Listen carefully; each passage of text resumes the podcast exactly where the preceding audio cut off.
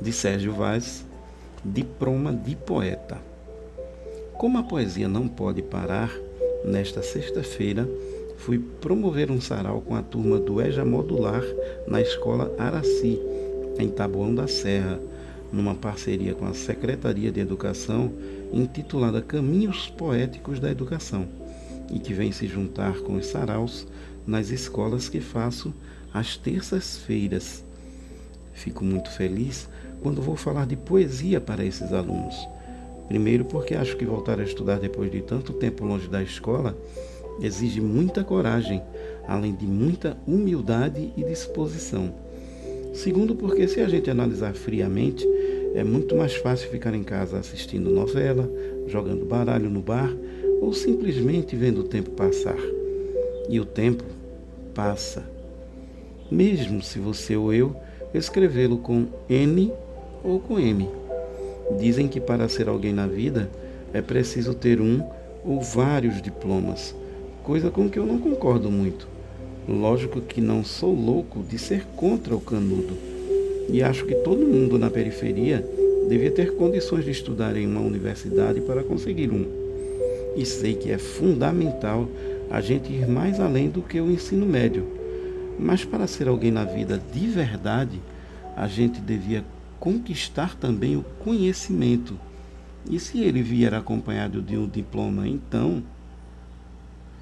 Medicina é uma profissão tão digna quanto funilaria. Por isso devemos ter muito cuidado quando falamos algo sobre vencer na vida. Diploma tem a ver com estudar para as provas e conhecimento com estudar para a vida. E não termina nunca. Por isso acho que os dois deveriam vir juntos Assim, quando a gente se sentasse numa roda para trocar ideias, a gente não falaria só das nossas profissões. Não existe nada mais chato do que um profissional, seja ele de qualquer área, exercendo sua profissão na mesa de bar.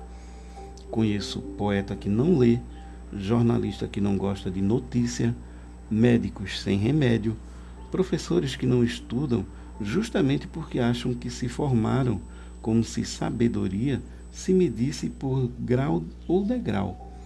Ninguém sente saudade do histórico escolar, mas das histórias dos tempos de escola, da faculdade, do recreio, dos professores, dos amigos, do aroma indescritível da infância e da adolescência. Só por isso já vale muito a pena estudar. Uma senhora uma vez me disse, com um sorriso e uma dignidade divina estampada no rosto, que tinha voltado a estudar porque não queria morrer sem saber ler nem escrever, pois tinha medo de chegar no céu e não conseguir ler as placas que indicavam o caminho a Jesus.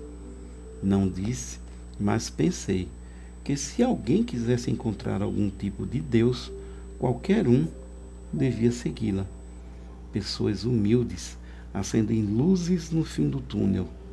Diploma e conhecimento por falta dos dois, me tornei poeta, que é a forma mais bela que achei para dizer que sou analfabeto.